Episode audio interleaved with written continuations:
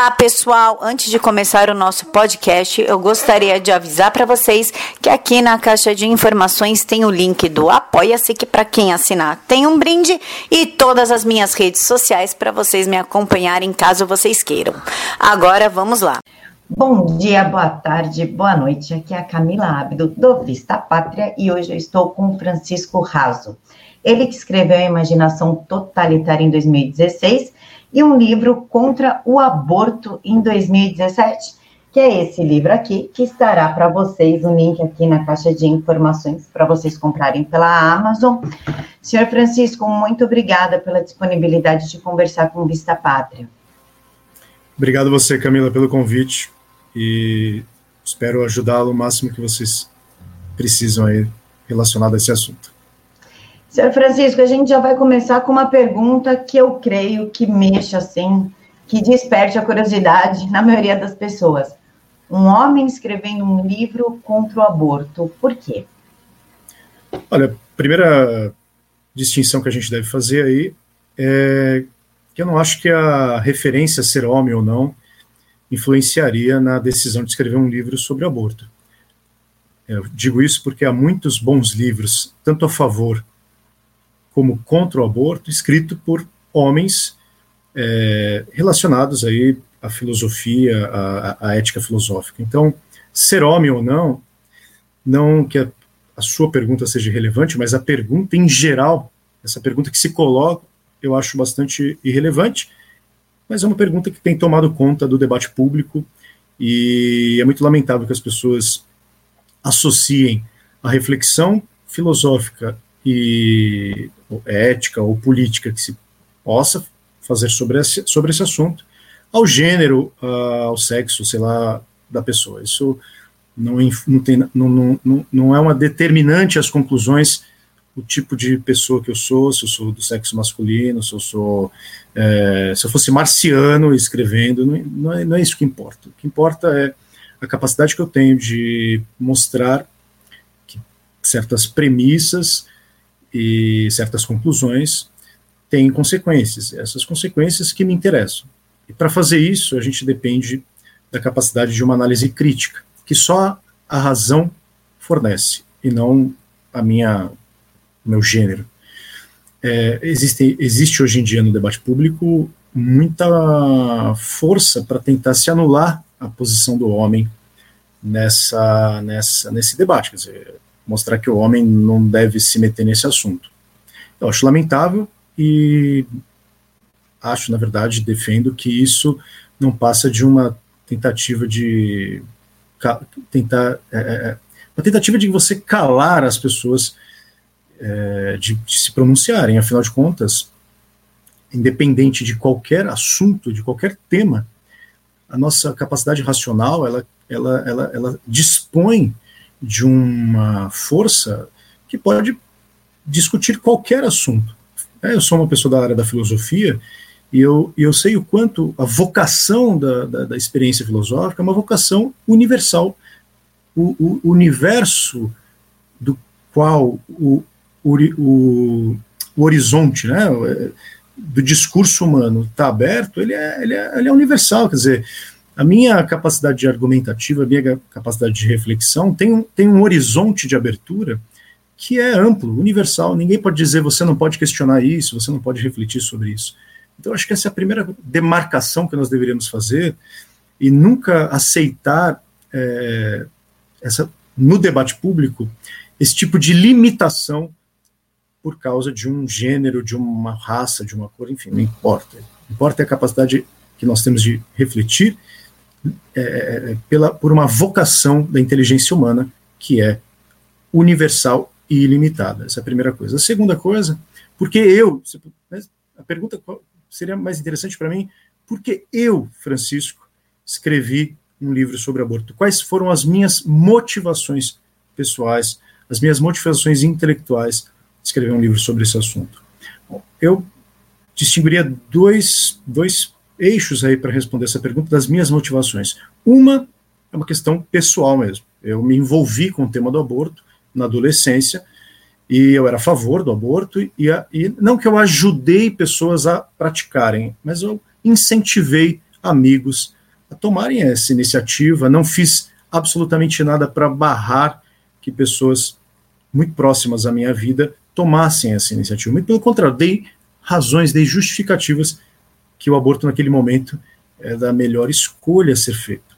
Então tem, uma, tem um envolvimento pessoal com relação a esse assunto, que já é, para mim, muito, muito motivador. Ao longo da minha vida, eu tinha lá meus 17, 18 anos, ao longo da minha vida, eu fui mudando, fui re refletindo sobre o que eu havia feito, e como eu tenho uma, uma, né, uma disposição, uma proximidade muito grande à filosofia, sempre gostei, sempre estive ligado a esse assunto, eu, eu observava o debate público e percebia uma certa carência, então, segundo motivo aí, né, uma certa carência do debate público relacionado ao aborto, que começou a se tornar cada vez mais pauta das nossa, da ordem do dia. Né? O aborto começou a ficar muito forte aí na, na, na, nas, na mídia, nos jornais, enfim, todo o espaço público foi tomado a essa discussão, depois virou assunto, é, inclusive, das instâncias superiores do, do direito. E eu achava que era muito carente o debate público de uma boa reflexão.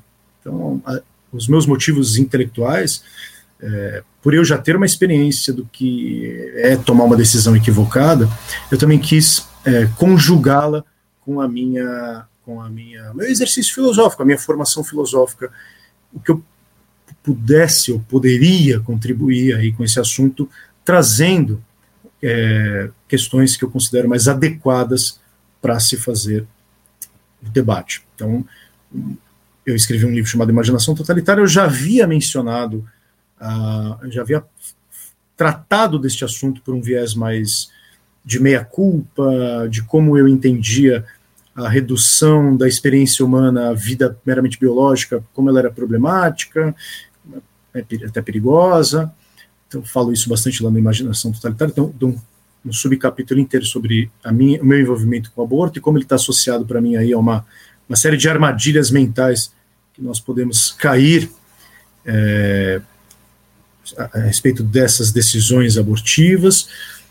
E o livro do, contra o aborto, especificamente, foi uma espécie de é, continuidade desse, desse exercício filosófico, agora não mais envolvido na minha, minha, minha vida pessoal, porque eu não, não, trato da minha vida pessoal no, no livro contra o aborto, mas estabeleço ali uma série de é, eixos temáticos que eu considero adequados para a discussão pública fui contratado por uma editora para escrever esse livro. agradeço muito a, a, confiança que os editores é, depositaram em mim. Acho que deu muito certo. Assim, uma obra que tem é, feito algum sucesso, não de vendas, que isso me interessa muito, mas algum sucesso de pautar o debate público, é, que me agrada muito. Né? Assim, pelo menos a gente vai determinando aquilo que eu considero realmente correto nesse assunto. Então foi isso, assim. Acho que é fazer uma um meia culpa do meu envolvimento e também contribuir de forma que eu considero a mais adequada. Senhor Francisco, é, usando o seu livro, agora misturando os dois livros, A Mentalidade Totalitária com o do aborto, nós podemos dizer que esses movimentos que defendem o aborto tão ferrinhamente, desprezando totalmente a vida da, da criança, um ser inocente, pode entrar, são pessoas que têm uma personalidade totalitária, que querem impor o aborto a outra mulher? Olha, para a gente responder essa pergunta, eu queria definir o que eu entendo por essa mentalidade totalitária. Né? Eu chamo de imaginação totalitária. Por que eu dou ênfase à imaginação? Porque eu acredito que a imaginação é uma capacidade que a nossa mente tem de criar expectativas com relação ao futuro. Uh, a nossa memória sempre traz para a gente as informações do passado e nos vincula a uma determinada tradição, a uma determinada história. E a, a, a imaginação é aquela que consegue fazer o vínculo da experiência entre o passado e o futuro. Né? É, é aquilo que. A, a, responder a pergunta assim: o que esperar? Né? O que nós esperamos do, do sentido da nossa vida futura. O que dá sentido, então, para a história, dá significado, peso humano para as nossas experiências históricas, é o que eu, é a imaginação. Então, é uma capacidade humana de projetar futuro. Eu não acho que a razão faça isso, né? eu acho que a imaginação faz isso. E por que eu chamo ela de totalitária? Né? Qual vínculo seria aí com o totalitarismo? O totalitarismo, historicamente, foram totalitarismos foram é, movimentos políticos na história, no século XX, muito determinados ali, fascismo, nazismo, comunismo, etc. Tem uma forma totalitária de pensar a sociedade, o poder, é, o homem e tal. O, a imaginação totalitária, na verdade, é uma, é uma disposição, assim eu descrevo, uma disposição, uma forma da mente a projetar possíveis ambientes totalitários, cujo estado totalitário seria o último estágio disso. Né? Então, é, haveria aí várias etapas em que etapas lógicas, né, não históricas, etapas na arquitetura temática da coisa. Né? Várias etapas para se chegar ao último estágio de um Estado totalitário, que seria o mais pernicioso de todos. Mas você tem aí a, a etapa, vamos chamar assim, né, de etapa, é, antropológica, ou seja, ter uma, ter uma visão de ser humano que eu considero uma visão que reduz o homem a uma, a uma coisa, reduz o homem a um aspecto, por exemplo, a redução do homem a um ser puramente biológico, por exemplo. Seria um. Né, toda a complexidade da vida humana, a complexidade é, social, a complexidade cultural, a complexidade espiritual, a complexidade religiosa, toda a manifestação da vida humana ela é muito complexa. E a, e a mente, quando ela é tomada aí pela, pela disposição totalitária, ela reduz a um aspecto. Então, ela reduz o homem à biologia, ela reduz o homem a, a um, aspecto, a, a um aspecto sociológico e assim sucessivamente. Há outras etapas, né, o conhecimento. Então, por exemplo, a, o racionalismo, na minha opinião, é uma deformação da inteligência em que tenta pensar a realidade através de esquemas e classificações racionais que eu reduzo toda a minha experiência de conhecimento, de verdade, que são no meu entendimento, são várias, em vários níveis. Eu não tenho uma única verdade, eu tenho várias, várias experiências de verdades. Tenho verdades econômicas, tenho verdades científicas, tenho verdades sociais, enfim, né, teria que aí explicar melhor tudo isso, mas uma, uma, mente tomada aí pela imaginação totalitária, no meu entendimento, ela trabalha com um único aspecto do, do conhecimento, ela re, re, também reduz essa experiência de verdade. Ela, ela, ela acha que ela é detentora de uma, de uma de um monopólio do, de, né, que determina aquilo que é verdade numa única instância. Então, verdade é a lei dialética da história, por exemplo. Então, assim, resumindo, o que é essa mentalidade totalitária? É uma, é uma mente que tem a força, ela, ela usa a força da imaginação para reduzir a experiência humana, que é complexa, extremamente plural, extremamente rica, sempre aberta a incertezas, né? nós sempre transitamos no, na, nas, nas, incertezas, e a, a, a, experiência de uma imaginação totalitária, ela não, ela não suporta essas incertezas, ela não suporta é, um ambiente de pluralidade de experiências, de, de, de, de, de complexidades aí de extremas, exuberante, né? como é difícil você reduzir o homem a um, a um único aspecto. Então, a imaginação totalitária ela consegue fazer isso, ela reduz o homem e mais do que isso, assim, soma-se isso. Ela quer transformar o homem, ela quer melhorar o homem, ela quer aperfeiçoar a vida humana.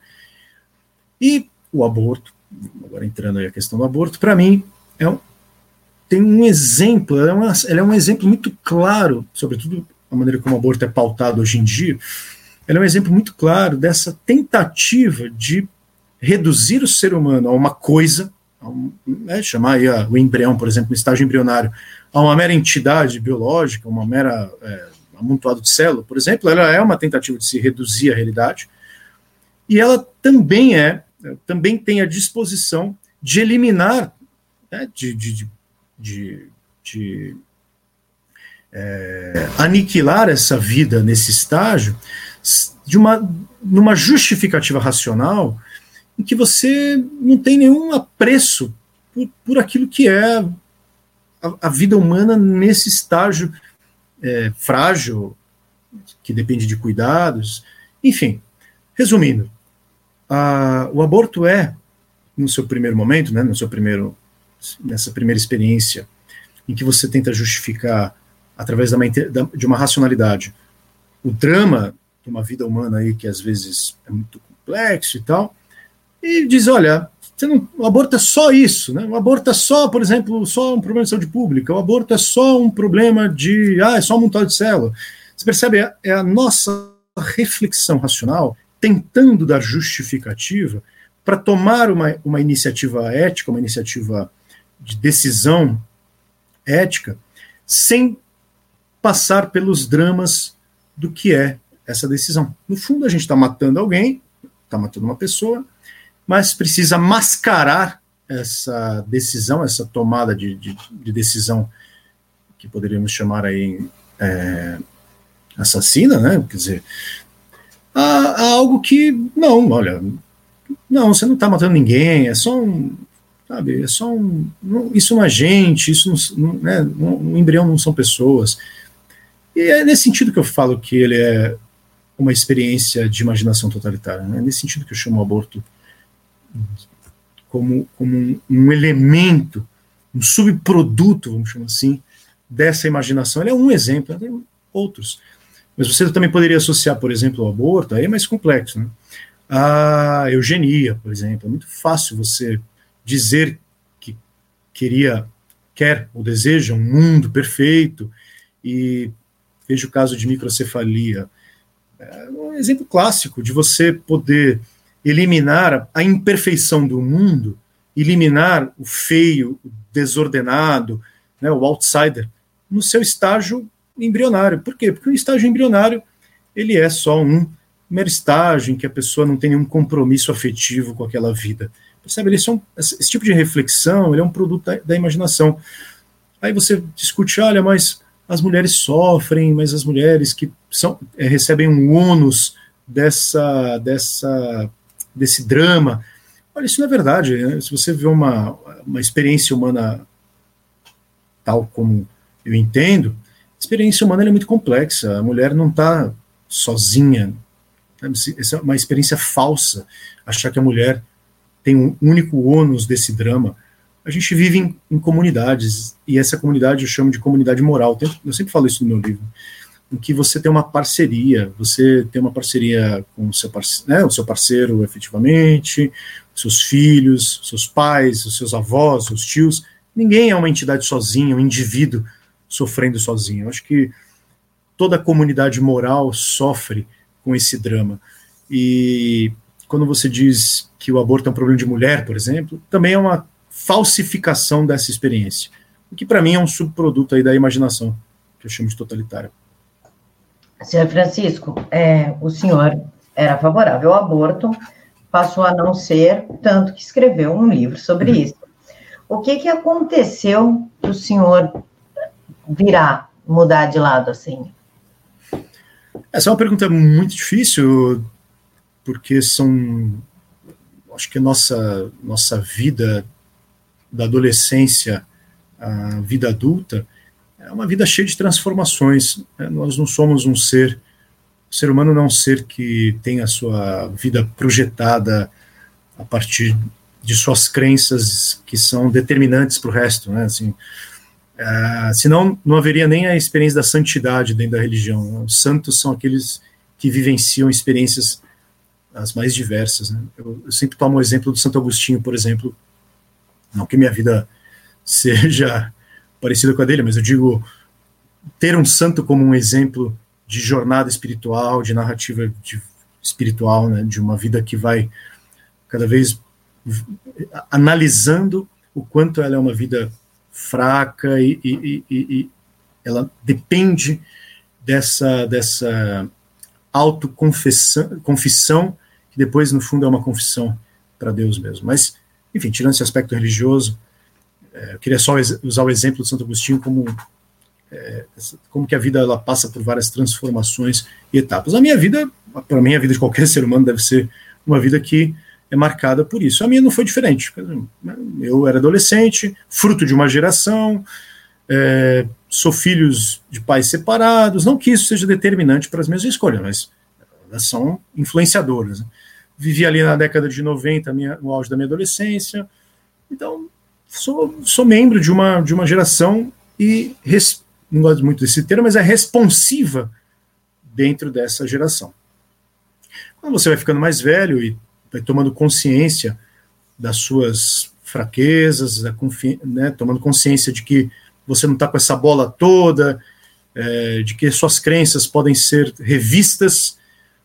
A gente depende muito dos amigos, né, de, de coisas que acontecem ao nosso entorno, para que nós tomamos, tomemos consciência dessas coisas. Né? Então eu não estou sozinho, transformando sozinho. Assim, né? Não foi assim uma autodescoberta, nossa, olha, um dia, belo dia percebi que eu estava errado. Não. São etapas da nossa vida que a gente vai partilhando com outras pessoas, e a gente é muito, eu, eu pelo menos sou muito agradecido, muito grato pelas pessoas que tiveram na minha, na minha vida e que me ajudaram a tomar consciência de que eu estava errado. De que eu estava errado é um monte de coisa.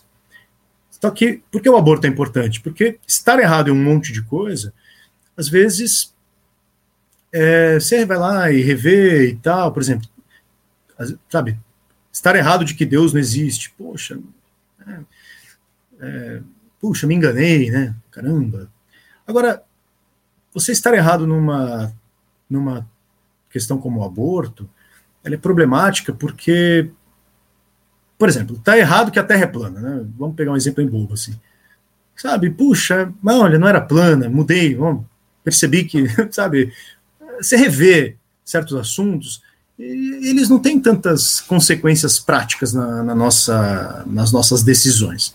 Agora, o aborto não, o aborto tem consequências muito nefastas, né, muito pesadas na vida. Uh, sabe, você influenciar uma pessoa a abortar é você influenciar uma pessoa a tirar dela o próprio filho.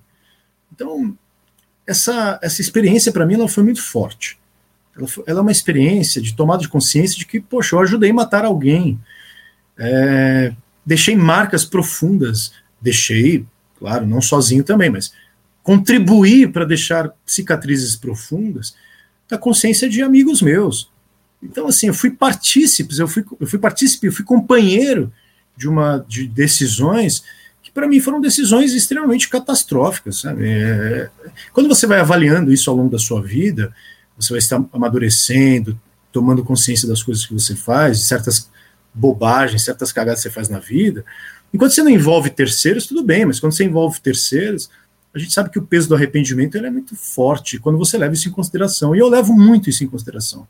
Eu acho que sou uma pessoa muito sensível para a experiência do arrependimento. Acho uma experiência que tem que ser medida pelo, pelo, pela, pela dimensão, inclusive teológica, né? não só é, humana. Então, assim, eu, fui, eu me converti, né? não só por isso que eu, sou, fui contra o aborto, mas percebendo, nossa vida é uma, é uma vida de, de mudanças. E, e assim, que, foi por isso que eu me envolvi com esse tema. É rever posições e rever aquelas posições que mais me marcaram. E uma das posições que mais me marcaram foi justamente a questão do aborto. Senhor Francisco, eu tenho uma posição meio, meio radical em relação ao aborto, e eu sou contra ele até em casos de estupro, porque eu acho que tem muita mulher que pode adotar essa criança, até a mãe vir a se apaixonar por essa criança, porque nós temos N casos de mulheres que deram continuidade à sua gestação e essa criança ajudou ela a se curar de um estupro, e estupro não é brincadeira, não é uhum. algo que vá melhorar com o passar do tempo, deixa marca na alma, né? Não, não é uma brincadeira. Eu, como é que o senhor se posiciona referente ao, e, ao aborto em relação ao estupro, levando em consideração o que o Hospital Pérola Baiton aqui de São Paulo faz, que basta a mulher chegar lá, um mês e meio depois, dois meses, sem boletim de ocorrência, sem exame médico, ela fala, ah, fui estuprada, e eu fui forçada a ter relação com meu namorado, eu tô grávida, e eles vão e fazem o um aborto. Isso, querendo ou não, é uma forma de se legalizar o aborto sem, sem uma lei, sem aprovação da sociedade. A maioria da sociedade é contra esse, esse assassinato, é, essa covardia. Como é que o senhor lida com isso? Do, o aborto em relação ao estupro e o, e o Pérola Baiton agir dessa forma? Bom, tem várias questões aí, e questões específicas né, de, um, de, um, de um determinado lugar, questões relacionadas ao estupro. Eu, pessoalmente, sou contra o aborto em todos os casos. Né? Assim, não tenho o menor é, problema de dizer isso. Partilho aí da sua mesma opinião. E se você for pensar, eu acho que a, a lei brasileira, a, a, jurisdição hoje em dia no Brasil, eu acho que ela é muito boa nesse sentido, porque ela, ela na verdade, ela não é a favor do aborto por causa de estupro. É uma linguagem errada falar isso. Né? Você sabe que a, a lei brasileira ela despenaliza a mulher que pratica o aborto. Né? É um dispositivo legal ali que apenas é, é, é, é, está despenalizando aquele caso específico. Então, se uma mulher que sofreu estupro praticou aborto, ela não vai ser punida por isso. Na verdade, ela já foi punida pelo estupro e pelo drama todo, como você bem colocou aí. Então, a lei brasileira é uma lei que entende que há um, aí um, uma, uma qualificação para esse tipo de atitude que pode ser, no caso, não liber, li, é, legalizada, mas ela é despenalizada. Eu sei que os termos técnicos não são esses, mas basicamente é isso. Né? Bom, agora, como você bem lembrou, tem um problema muito grave. Uma mulher que sofreu um caso de estupro e chega lá no hospital e fala: quero abortar porque eu fui estuprada, isso é, isso é complicado na, na medida em que, bom, peraí, então o hospital está sendo conivente com o caso de estupro. Então, sabe, é preciso checar se a lei é assim realmente, porque se o hospital está tomando uma atitude como essa, eu, até onde eu conheço, o mínimo que eu conheço a lei aí, ela não ampara esse tipo de atitude do hospital. Então, é, precisa, estaria precisando ver ali exatamente no registro da lei, né, no, no, no, no detalhe, porque eu achei ela bem, bem explícita quanto a isso. A mulher foi estuprada, chegou lá e falou, ó, estuprada em fazer o aborto, peraí, é, você está anunciando um crime que é o estupro e está sendo conivente com ele. Agora, bom, independente da questão penal, legal, etc., eu acho que o, o caso do estupro é um caso muito emblemático, porque a gente, primeiro que a gente trata o estupro como uma coisa só, né? Assim, parece que é, estupro, saiu na rua, foi estuprado, ficou grave, né? Mas na verdade você também mencionou uma coisa que é bem interessante, às vezes o parceiro força, né? o próprio parceiro da mulher ali força uma relação, ela fica grávida, e isso poderia ser uma relação não consentida e qualificada como estupro. Então, precisa ver, porque a ideia do estuprador não é só o, o cara que está na, na, praça ali que agarrou uma mulher e tal. Tem várias instâncias. Né? E essas instâncias não podem ser mascaradas por, por uma mera. Né? a lei diz estupro e tudo, tudo é estupro. Né? Então a gente precisa descer para o nível da realidade e pensar como são esses casos. Aí tem uma certa casuística, né? analisar caso por caso e tal. É, por que eu estou dizendo isso? Porque, do ponto de vista do, do aborto, né, do ponto de vista moral do aborto, sobretudo moral aqui, eu acho essa escolha muito problemática na medida em que, bom, o estupro é uma, uma violência profunda né, um, um, uma, uma, a violação profunda da, daquilo que a, uma pessoa é, um, a mulher é. Se a mulher ficar grávida nesse sentido, nessa experiência de, de, de violação, eu acho que aí é uma questão muito delicada, porque eu acho que o filho, né, o, a, a, a gestação de um filho, no caso do estupro, é uma, é uma gestação que aparentemente, aparentemente, ela pode ser um pesadelo terrível, né, psicológico, mas ao mesmo tempo ela pode ser a, o, o, o, o sinal, né, a, a, vamos chamar assim, um, uma indicação de que o mal do estupro ele não é um mal absoluto. Né? A violência gerada pelo estupro não é uma, não é uma violência absoluta. E que a geração de uma vida ali, ela pode ensinar a muita gente, ela pode ser é, justamente a, a garantia de que há algum tipo de esperança. Eu sei que é difícil falar isso, mas eu vou, eu vou lembrar aqui, vou trazer aqui a lembrança de um filme que eu gosto muito sobre isso, chama O Quarto de Jack.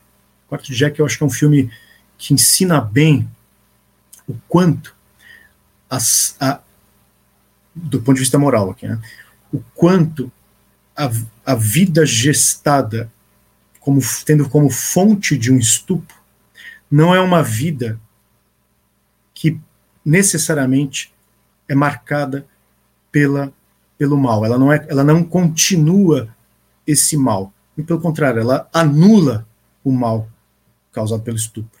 E esse filme O Quarto de Jack, eu peço aí os, os espectadores a assistirem, ele é um bom exemplo disso, de um filho que foi gestado por um caso, caso de sequestro e estupro, e que na verdade ele é a salvação daquela mulher, ele é a salvação daquela comunidade, inclusive. É graças a aquele filho que a mulher se salva, não se salvar só, ela consegue se salvar do estuprador, mas se salva enquanto pessoa, porque a, o ato do estupro ele não foi, ele não, ele não continua, ele não gera a continuidade do mal, ele é freado pela decisão soberana da mulher em dizer um sim para a própria vida. E uma vida que é, é por mais dramático que eu, que eu quer falar isso, uma vida que também é filho, né, é, é, filho dessa mulher. Eu não, eu não sei o que é passar por esse drama, né, nunca vou gestar um filho, mas eu acho que é possível é, se colocar no sentido de ter compaixão, entender o que é misericórdia, entender o que é a experiência humana em vários níveis, sobretudo no nível né, dessa relação com o mal, no sentido de frear justamente essa experiência. Veja, eu não estou falando do caso específico da lei penal. Sei que é uma questão complicada, né? Como você bem lembrou, a sociedade aí precisa ser consultada melhor, precisa ficar mais claro na nossa sociedade. Não é nada claro. Mas do ponto de vista da experiência moral do aborto, eu acho que o estupro ele não pode ser a razão suficiente para dizer que o, o aborto deve ser feito. Na verdade, o, se você, a tomada de iniciativa, a tomada de iniciativa de fazer um aborto por causa do estupro não é outra coisa senão a continuidade da perpetuação do mal, desse mal, dessa violência no mundo. Eu acho que ela é, ela é tão dramática para a mulher tomar consciência de, de ter matado um, de ter matado um ser humano, ter matado um filho, quanto a consciência de ter sido estuprada. Né, ela, ela, ela é, continuar essa consciência de, de perpetuar isso no mundo para mim é uma consciência tão deformada, tão problemática, quanto a consciência de ter sofrido uma injustiça. Então, resumindo, até lembrando aqui do Sócrates, eu falo muito ele no meu livro, do Platão, etc. É preferível ser o. É preferível sofrer uma injustiça do que ser o agente de uma injustiça. E praticar o aborto é você ser o agente de uma injustiça ser estuprado é você ser sofrer uma injustiça. E não há nenhum vínculo lógico, moral, entre ter sofrido uma injustiça e, por ter sofrido uma injustiça, ser a causa de uma injustiça. É isso que eu penso. É, é condenar um inocente à morte pelo é, res, resumindo, resumindo, é isso. Quer dizer, você é, condenar alguém a morte por não ter participado nenhum, não ter participação nenhuma neste evento, nessa decisão. Né? O, o, o embrião, em resumo, ele é tão inocente quanto a mulher. E ele também vai sofrer, né, assim, também sofrerá a marca de ser filho de uma violência. É, a gente, o que, sabe o que eu acho complicado, Camila? Assim, resumo, é o que eu penso que me desgosta muito todo esse debate, é que as pessoas elas querem encontrar fórmulas perfeitas. Elas querem achar saídas que sejam unânimes e perfeitas. por uma boa vida, por uma vida feliz, por uma vida perfeita. E vamos ser sinceros, a vida não é assim, né? A vida ela é constituída de violência, dramas, tristezas. Eu acho que uma das consciências mais fortes que a gente tem que ter nessa no debate sobre aborto é pensar pensar como alguém que é mortal, pensar como alguém que é cheio de problemas, pensar como alguém que sofre e que o aborto não eliminará do mundo a imperfeição, o sofrimento, a violência. Muito pelo contrário, ele só continua isso, ele só dá mais continuidade a isso. É isso que eu penso. Senhor Francisco, como o aborto deve ser debatido numa sociedade feminista? Porque eu imagino que o senhor tenha encontrado aí forte resistência somente naquela bobagem de meu lugar de fala. Uhum. Como que é debater o aborto numa sociedade majoritariamente feminista?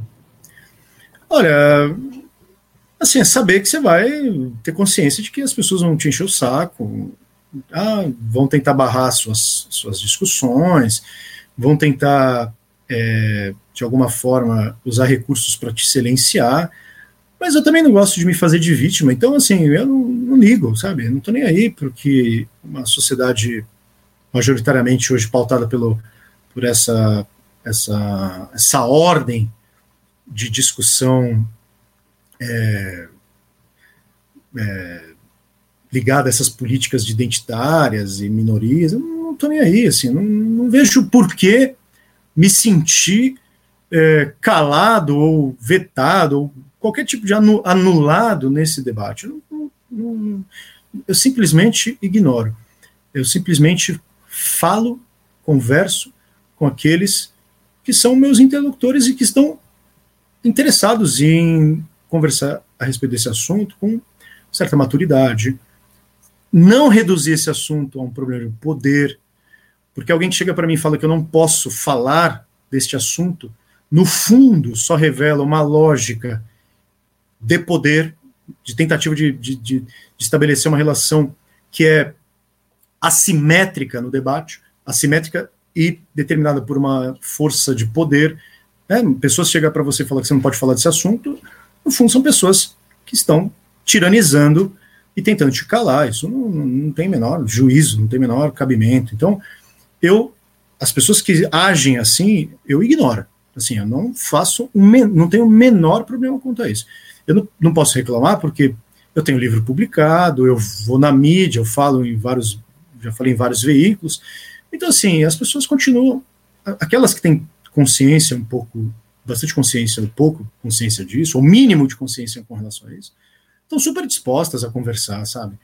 É, e, e, é importante, sabe, Camila, é, não é você mudar a sociedade, é você mudar, convencer uma pessoa, duas pessoas, três pessoas. É isso que, é, é isso que me motiva a escrever sobre esse assunto.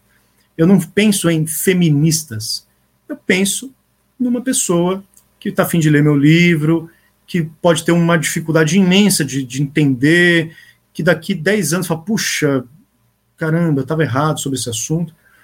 É isso que me interessa, sabe? Eu, eu, eu não me sinto anulado, não se sentir, é isso que eu convido os meus amigos a pensarem, não se sentir anulado por uma determinada cultura, sabe? A gente tem que ter responsabilidade de conversar com quem está disposto a conversar e mais, se a gente estiver errado, ter honestidade intelectual e falar: eu errei neste assunto, errei neste tópico, errei aqui. E se a pessoa estiver errada, esperar, acho que tem um pouco de expectativa aí, é, quase que uma, uma, uma, uma caridade cristã, aí, né, uma espécie de esperar que as pessoas também se coloquem na posição de rever seus erros. E se também não rever seus erros, eu não sou não sou censor de consciência de ninguém. É, mas é difícil, assim, eu, sabe, eu, eu evito ficar ouvindo.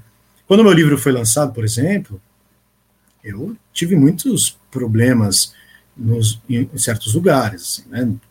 Então, mas problemas do tipo é, certos olhares, né? Sabe, o cara escreveu um livro sobre aborto e tal.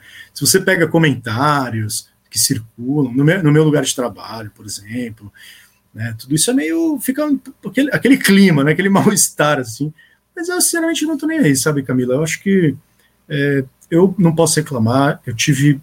É, assim, eu viajei o Brasil inteiro, de norte a sul, não uma vez, várias vezes, conversando com mulheres, com jovens, com velhos, com adultos, com uma porrada de tipo de gente diferente, super dispostas a, a super dispostas a me ouvir, sabe? Então, assim, se tem o um lado que tenta te anular, também tem um lado que te acolhe muito e está muito afim de aprender e discutir.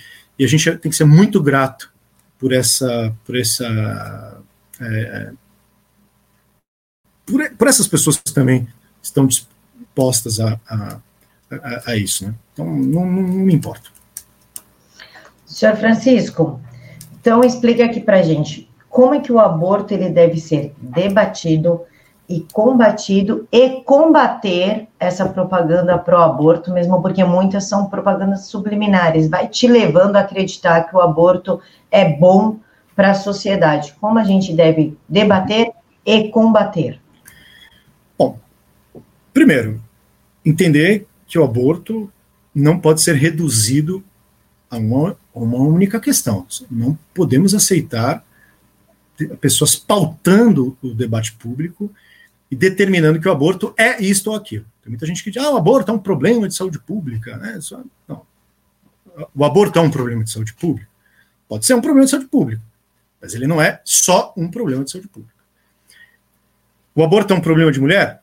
De fato, é um problema da mulher, assim como é um problema do homem, é um problema do, do embrião. Né? Você pode instituir embrião, homem, né? afinal de contas, a mulher não gera sozinha, ela não autogera o filho. Ela tem um parceiro, ela tem, né, tem uma comunidade ali em torno, tem mãe, tem vó, tem tio, tem primo, tem, enfim, as pessoas vivem em comunidade. A gente vive numa, numa sociedade literalmente. É, é, isso para mim é uma das coisas mais importantes hein, do que a gente está conversando aqui, porque é, insisto, nós, nós vivemos numa comunidade moral, nós não somos indivíduos flutuando sozinho com a nossa autonomia. Nós somos indivíduos que nos constituímos enquanto indivíduos porque somos parceiros de uma comunidade. Então, o aborto não é um problema de mulher. Então, não deixar que as pessoas falem, ah, é só um problema de mulher. Mulher, não, não é. É um problema da mulher? É também. O aborto é um problema de biologia? Não, é não é. Quer dizer, tem um aspecto biológico aí no, no debate, mas você não pode achar. Então, as pessoas que debatem esse assunto têm que ficar muito atentas. Elas não podem achar que o aborto será reduzido, por exemplo, pela definição do que é o embrião. A quem define o que é o embrião? Quem define o que é o embrião é a biologia. Por quê? Porque a, biologia, a ciência, não, não, não é assim. Ah, existem. Um, a gente tem que entender, é isso que eu insisto, que, é, que o, esse debate precisa ser feito em várias frentes. Ah, mas a. Outra, outro tema, né? Ah, mas a religião, você traz sua religião. Trago, claro, se eu precisar trazer a religião, pode trazer. A religião afro, a religião muçulmana, a religião que for. A religião não pode ser anulada como esfera privada. Pelo contrário, ela tem que ser parte de, uma, de um ambiente plural de debate. Não tem, você não pode tentar calar alguém porque essa pessoa se manifesta religiosamente. Isso é um erro absolutamente nós não podemos aceitar isso, percebe? Não podemos aceitar, assim como nós também não podemos, por exemplo, calar alguém por ser ateu, descrente, etc. Mas é importante, quem, quem debate o aborto sob, sob o ponto de vista religioso, né, baseado nas suas crenças, não pode permitir ser rechaçado porque uma visão progressista, é, ateia ou secular quer ser a, a detentora do, mono, do monopólio da discussão. Isso absurdo para mim. É, é, claro que quando eu vou discutir o aborto, seu ponto de vista no debate público aí, com alguém que não é religioso, eu preciso conhecer um, um cenário em que nós conversamos. Olha, você vai você vai falar de Deus? Então, peraí, então vamos, vamos voltar a essa discussão. Vamos falar de Deus. Ah, mas sua religião. A gente tem que conhecer aquilo que Aristóteles chamava de endóxia, né, o lugar comum. Qual é o lugar comum para se discutir? Existe um lugar comum? Então vamos pegar esse lugar comum. Mas você não pode, ao pegar esse lugar comum do debate, achar que você está anulando outros lugares, né, outros, outras instâncias da discussão. Então, por exemplo, o fato de eu ser cristão e debater o aborto sob o ponto de vista não religioso não significa que eu seja influenciado por, premi por premissas, pressupostos profundamente religiosos e que esses pressupostos eles têm sim direito de participar do debate público. É claro que toda discussão, todo, toda argumentação, ela tem um time, né? Ela tem um tempo. Então, você vai entrar numa, numa conversa sobre o aborto, é, você tem que lembrar que, tá, vamos partir de um lugar aqui. Por exemplo, qual é o estatuto do embrião? O que, que o embrião, afinal de contas, é? Você pode apelar para sua para sua religião? Pode, mas tenta lembrar que esse apelo ele tem consequências de premissas. Então, você vai debater com um ateu sobre isso, você vai ter que lembrar que, puxa, mas ele não acredita em Deus, então a gente precisa primeiro pensar na discussão, tal, etc., provar que Deus existe. Então, às vezes é melhor, temos de estratégia, né, de, de debate, partir de um lugar que nós possamos conversar do ponto de vista comum. Vai discutir o, o Estatuto do Embrião? Qual é o lugar comum? Bom, lugar comum é aquilo que a filosofia pode oferecer. Então eu não posso aceitar, quer ver um exemplo? Eu não posso aceitar que a ciência natural seja a única forma de falar sobre embrião. Eu não posso aceitar isso. Ah, não, a ciência determinou. Não, a ciência não determina nada. A ciência não determina o valor da vida. A ciência ela descreve processos e como que a vida se forma. Quem deve, de, determina o valor ah, é uma ética filosófica. Então as pessoas têm que conhecer, percebe? Tem, as pessoas precisam conhecer como que se configura um debate adequado. Resumindo, um debate adequado se configura por várias frentes de discussões, várias premissas que são pressupostas no, no debate. Quanto mais transparente nós formos, quanto mais transparente, que eu quero dizer, quanto mais honestos intelectualmente nós formos, menos tiranos nós somos. Tá? Não posso chegar e falar assim, cala a boca, você não vai discutir porque você pensa assim. Isso não, sabe? É isso que nós temos que tomar cuidado. Segundo, como ele deve ser combatido. Você mencionou bem aí. Tem muitas é, entidades, organizações que monopolizam o debate público do aborto. É, tem um capítulo inteiro do meu livro sobre isso. E mostro que esse monopólio, na verdade, ele é meramente retórico, ele é uma, ele é uma artimanha retórica. E toda artimanha retórica você mostra revelando a artimanha. Você, você precisa mostrar, tá vendo? Com, com bons dados, um bom trabalho de, de, de, de e não só fazendo denúncias barulhentas, assim, né? Eu não, eu, eu, eu não sou uma pessoa que gosta de me igualar aos meus inimigos, né? Pelo contrário, eu não, me, não quero me igualar a esse tipo de grupo. É, então, o que a gente deve fazer é expor esse tipo de grupo.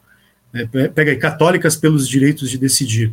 Tem que mostrar quem elas são, né? mostrar que os dados estão errados, mostrar que elas usam, da arte da dissimulação, mostrar para as pessoas que estão chegando. Quer dizer, elas não podem ser minhas interlocutoras. Eu não trato católicas pelo direito de decidir como interlocutora. Não vou ficar debatendo com elas.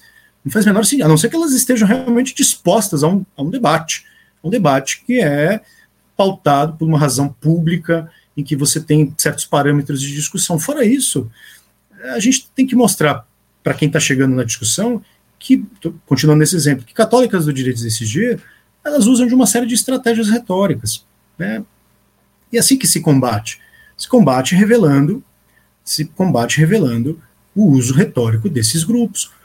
Então, e ter firmeza, né? Ter, tem que ter coragem, não se fazer de vítima aí, ficar, ah, mas elas dominam o debate. Não, tem que expor, né, conseguir mercado, mercado de discussão, né, mercado de ideias aqui.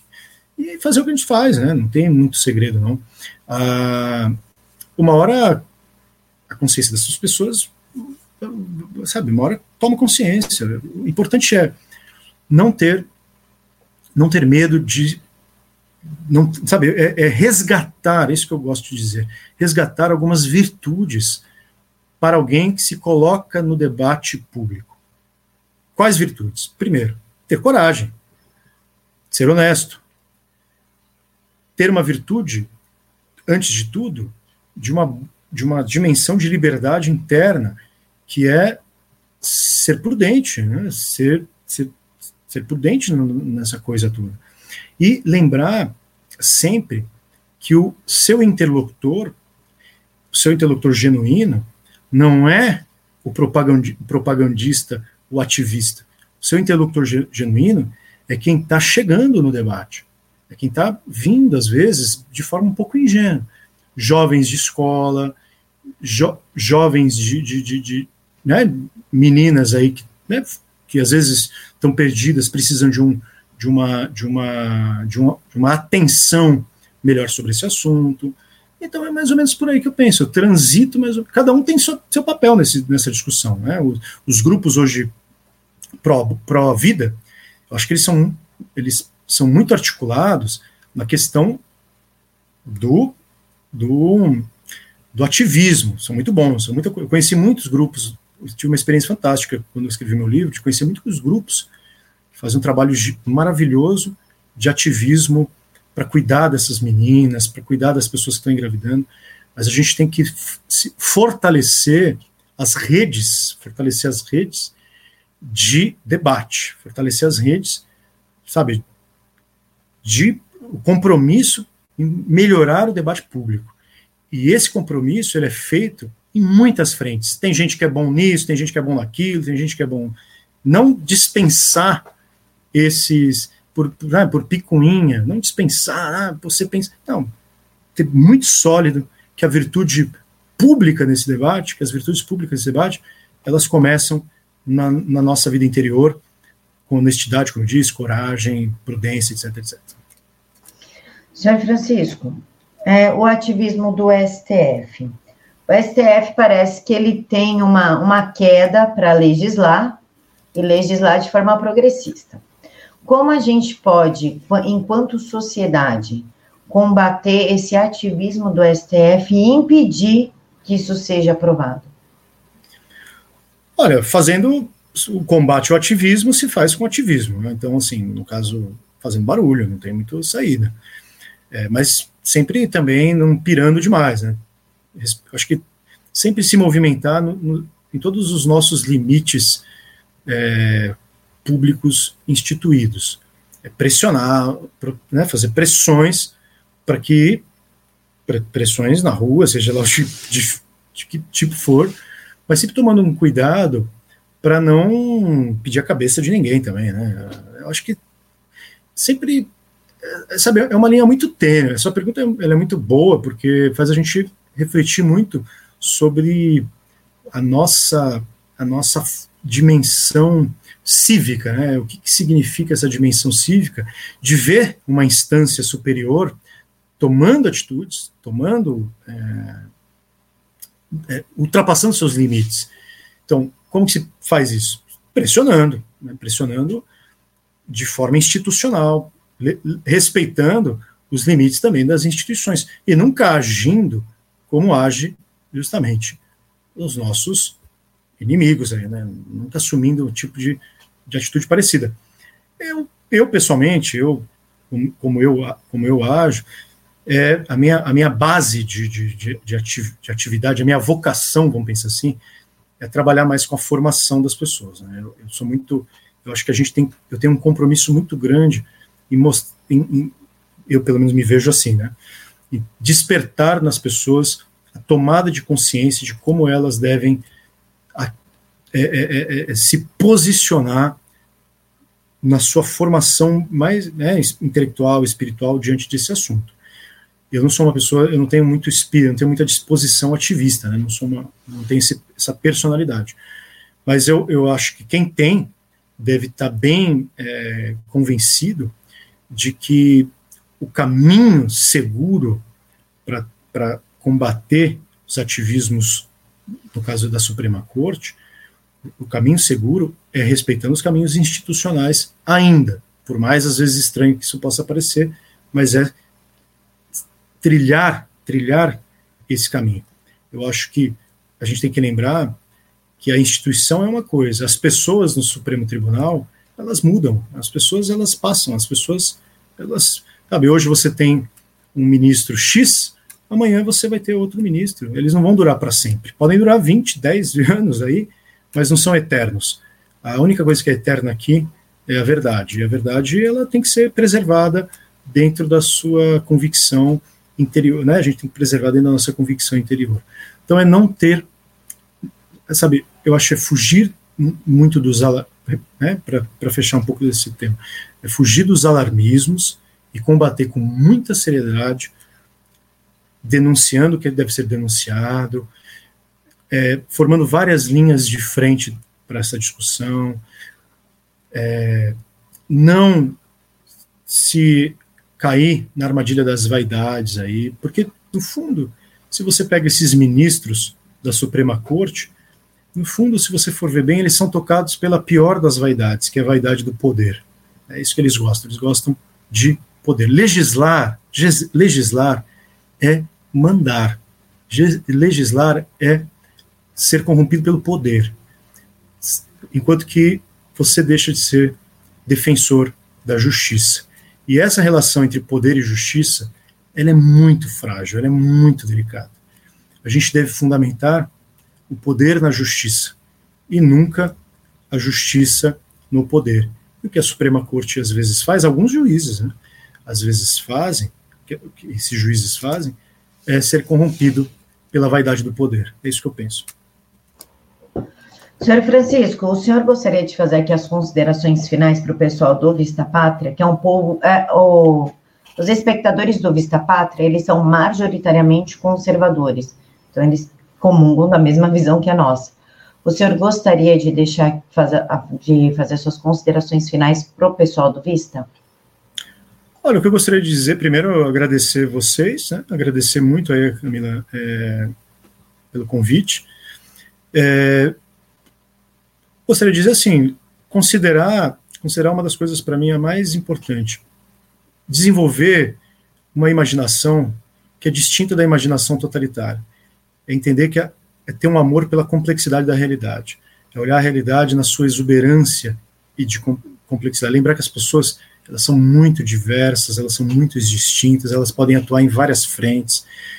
É lembrar que a gente, é, aí falando agora como um, um nós, do conservador, não, não ser corrompido pela tentação política, mas ser é, agraciado pela, por uma disposição de olhar o mundo na sua fragilidade, nas suas, né, no seu espetáculo de diferença, e lembrar que o conservadorismo ele é genuíno quando ele não é triunfalista mas é quando ele entende que o único triunfo é o triunfo da nossa fragilidade, percebe? Ele é o triunfo daquilo que nós somos enquanto seres humanos. Seres, e aqui eu vou falar agora como cristão, seres que devem lembrar sempre de que a única verdade que há é uma verdade do amor misericordioso do nosso Senhor Jesus Cristo. E essa não é política, essa verdade não é política. Ela não pode ser corrompida pela política. Ela deve ser sempre determinado pela graça. É isso que eu penso. Então, as minhas considerações finais é nunca se fazer de vítima. Né? A, a, a, única e verdadeira vítima que existe é a vítima do Cristo. Né? Não, não, precisamos nos fazer de vítima. Não ter medo, né? não ter medo ah, dos progressistas, não, sabe, não ter medo de nada disso. Nós precisamos ter plena, plena consciência de que o conservador ele não mede o tempo pelo pelo resgate do passado. Ele mede o tempo pela, pelo enraiza, um enraizamento que vem lá do alto. É isso que eu, que eu gostaria de dizer e é isso que eu acredito. Pessoal, muito obrigada por vocês terem nos acompanhado até aqui. O livro, eu uso ele no, no, no Kindle, né? Ele tá. Ele tá virando. Tá, ele tá virando, ele não quer ficar, então a gente faz assim, mais ou menos. Ó, ele, tem o meu aqui. Pronto, ele está virando hoje, está aqui difícil. Ele tem duas tá... páginas. ele está aqui disponível no link aqui pela Amazon, tá? Se vocês comprarem por esse link, por óbvio que vocês me ajudam. Muito obrigada por terem nos acompanhado. Deixem aqui nos comentários se vocês tiverem alguma dúvida, qualquer coisa. Que se tudo der certo, eu reporto para o autor do livro e a gente traz ele de novo, dependendo aí das dúvidas de vocês, certo, Francisco? Certo, muito obrigado, Camille, muito obrigado, espectadores. Obrigada, pessoal. Fiquem todos com Deus, que Jesus guie a vida de cada um de vocês.